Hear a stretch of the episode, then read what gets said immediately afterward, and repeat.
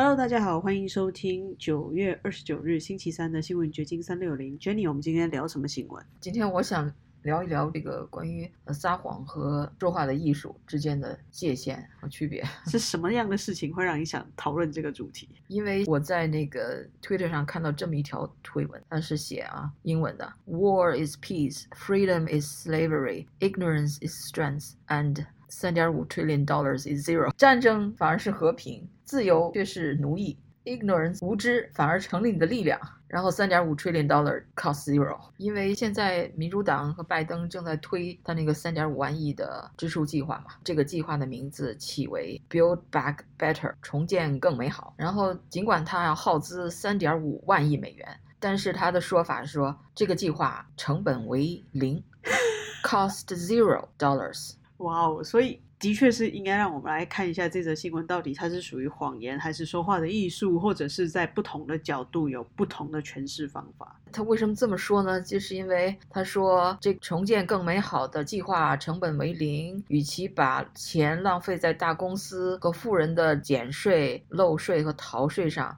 我们可以对美国劳动者进行一代人一次的投资，而且他为国债增加了零美元。所以他意思就是说，这个计划都要通过税收来填补，所以他不会增加国债。他就是说，这个税收都是会从富人那儿出，所以你们穷人或者中产阶级不要担心。但是我很怀疑啊，每当他要提税的时候，我不觉得那跟我没有关系啊，说不定不知道哪个条文里面隐藏着魔鬼，就把我们所有人的税都给提高了。没有错，魔鬼藏在细节里，尤其是在税务方面，美国的税金一直在不断的增加，它所谓的成本为零，我觉得很有问题。然后那共和党人就说：“你这个算术有问题啊，三点五亿美元不等于零啊，羊毛出在羊身上。”这么多的钱总是有人要出的，怎么会是成本为零呢？那假设有没有可能真的像拜登说的，全部都是往富人或者大公司去征税？那又怎么样？他那公司的钱什么是每个人创造出来的？当然，如果如果是 Jeff Bezos 的亚马逊，我是同意给他收税的。据说他是交了零零税款，近年来都是这样。不知道他为什么这样的大公司反而能够规避，反而能够合法的避税，能够零付税。对，因为我们都知道很多大企业他们都会有一些减税的模式，不管是说他在支出或者是做所谓的捐献、投资等等，他们最后缴出的税金可能会非常的少。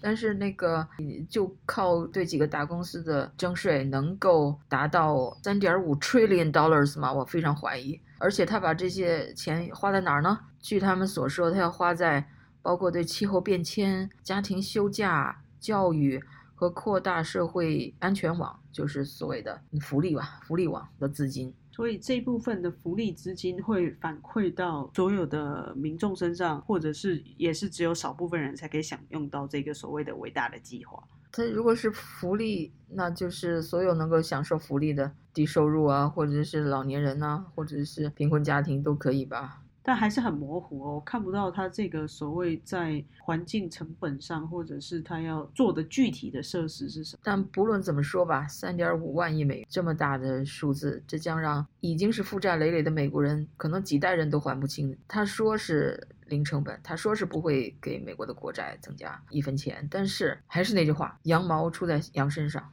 给我印象非常深刻的是，好几年前我看过一部丹麦的政治剧，名字叫《权力的城堡》（Organ）。那里面就是讲政客竞选啊什么，而每个政客他都会有一个 spin doctor，就是专门跟媒体打交道的。如果这个政客出了什么丑闻了，这个 spin doctor 就马上要把这个丑闻怎么样冲淡，或者小白，就是怎么把这个事情给说的非常圆滑，说的黑的成白的。本来一个坏事说成好事，就得有这样的人。我觉得现在这个全世界的政客自己都是非常有天赋的、非常高阶的 spin doctor。就比如昨天我们谈到那个米利将军。是他昨天也在听证会上的时候展现了语言的艺术了。啊，对他今天还在听证呢，也挺不容易的。每次听证会一天下来五六个小时也不容易，因为那些议员在拷问他到底有没有给拜登总统建议在阿富汗留下两千五百的士兵。这三个人就是每一个人都不回答 yes or no。都不做一个肯定的回答，但是呢，这个米利将军很有说话的艺术。当那个议员问他你为什么还不辞职的时候，他说如果我在我的建议没有被呃总统采纳的时候辞职，那是一种不负责任的一种抗议的做法，呃，我不会那么做的。好像他还成了个英雄。对，就话说的很漂亮，很好听。我是为了对我的工作负责，而且我也没有抱怨，我要继续坚守我的岗位。对，就好像他非常的尽忠职守。对，而且这个话这一石两鸟啊，一方面又把自己的形象给抬高了，又解释了他为什么不辞职；另一方面又暗示了他们好像的确给拜登建议要驻军，拜登没有采纳。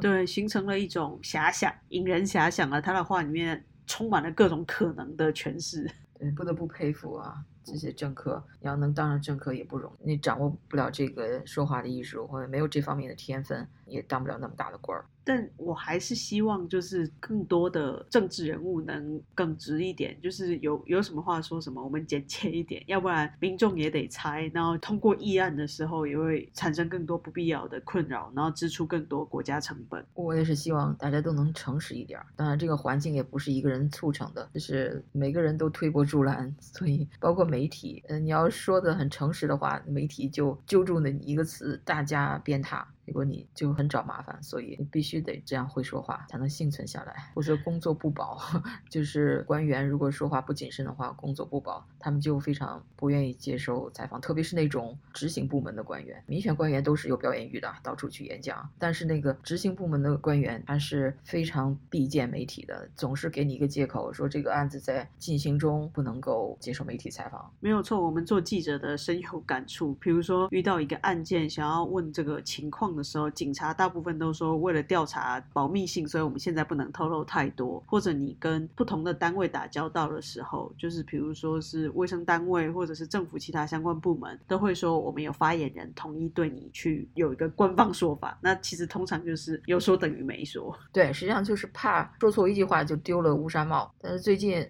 我看到 Fox News 采访了一个一个美国军人的父母，这个军人他是一个中级的军官吧，他在社交媒体上就抨击这个这些将军们或者是拜登政府的决策，呃，从阿富汗撤军的这个决策，因为有十三名美军牺牲了嘛，所以可能触动了他的那个心灵吧，所以。他就不再顾及是否会影响自己的仕途，他就开始把自己的心里话就说出来了，就抨击这个政府没有对这个撤军的这个烂摊子、这些错误的决策而负责吧。大意就这样。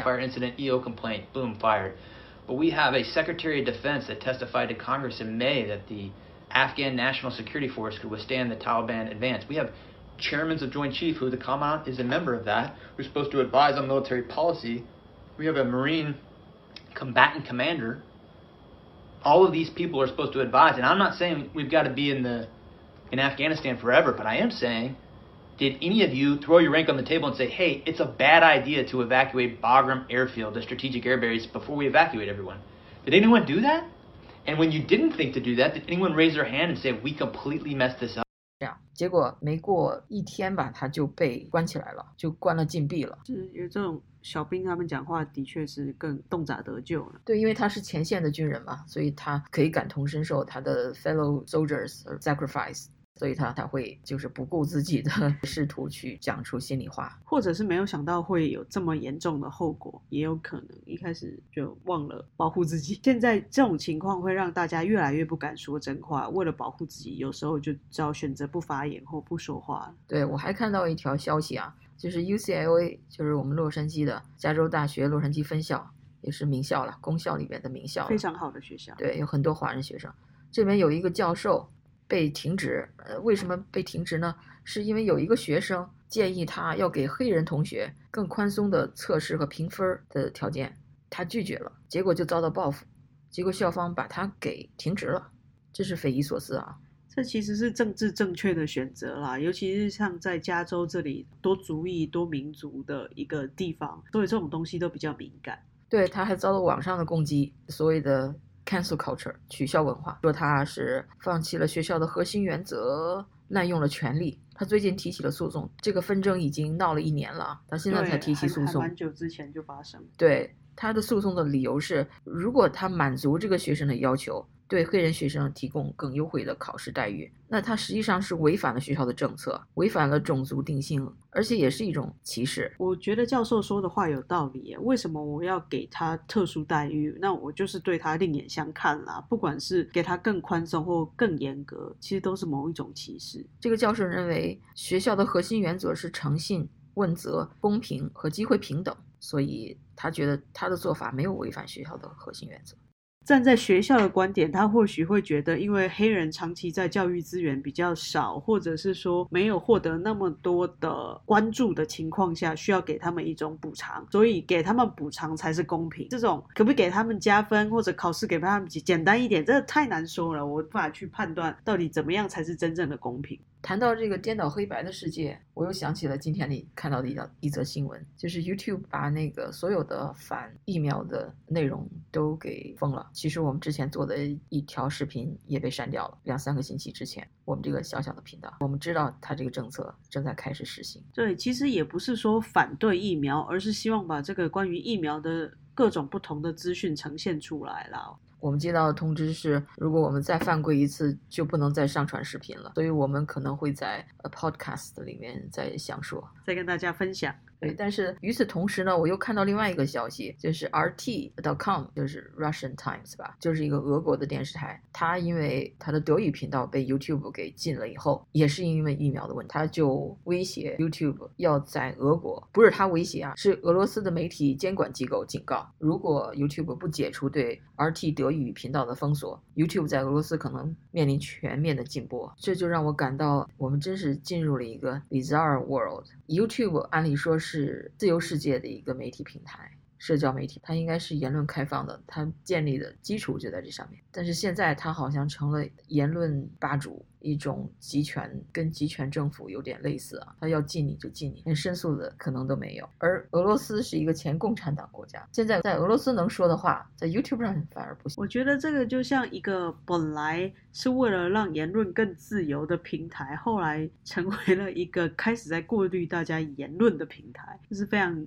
值得讨论的议题。或许我们可以在下一集或某一次跟大家来一起讨论这事。对，你说这个俄罗斯反而成了抗争。个信息过滤的这么一个政权，你不觉得这是非常具有讽刺意义吗？这就是我们生活的一个黑白颠倒的世界。我就是想突出这一点。